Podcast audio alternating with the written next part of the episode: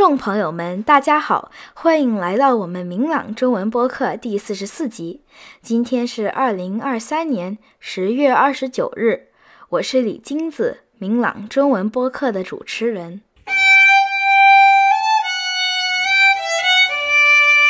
我们每天都在长高，但因为变化很小，很难注意到身高的变化。但爸爸们都很聪明的。除了在墙上、门上画线，他们还会钉钉子记录身高。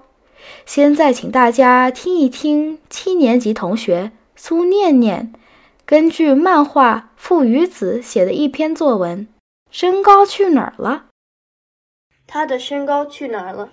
今天，父亲 Bob 的儿子从同学们那里听说了一个比较近几年身高差距的方法。这个方法。就是把钉子钉到一棵树上，然后过一年再钉一个钉子，比较比较两个钉子的差距。儿子一回来就哭着喊着对 Bob 说：“咱们可以试一试吗？我的同学们都在用这个方法比较他们的身高。”Bob 不能拒绝，只好无奈地答应了他儿子的要求。几分钟过后，他们就带着钉子来到了他们后院的一棵小树前。他的儿子在树下站直了。一动也不动，等待着他父亲。Bob 小心翼翼地在树上做了个记号后，就把那个钉子用锤头钉进了粗糙的树干里。父子俩心里都对这个身高很满意，他们只要等一年后回来比较比较，这个实验就结束了。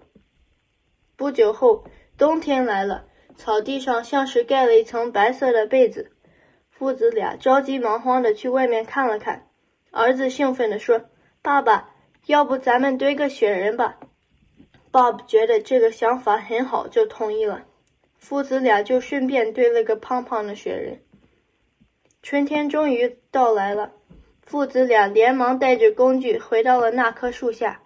儿子和往年一样，又站到了树底下，等待着 Bob 来量身高。Bob 着急忙慌地跑过来。看见儿子往年的身高比现在高后，场面变得特别尴尬。他们都不明白为什么那个小男孩长矮了。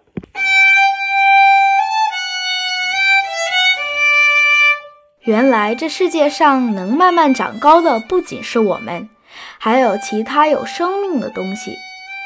这篇作文告诉我们，选择参照物前要仔细想想。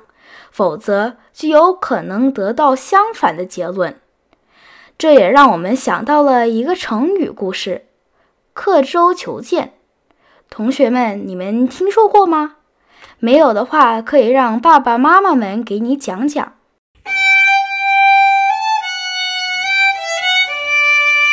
我们这一集播客快要结束了，如果你喜欢的话，可以订阅我们的 Podcast。如果有建议的话，请同我们联系，我们的邮箱是 podcast at mocc dot org。感谢苏念念同学给大家朗读的作文和提供的伴奏，谢谢大家收听，我们下一集播客再见。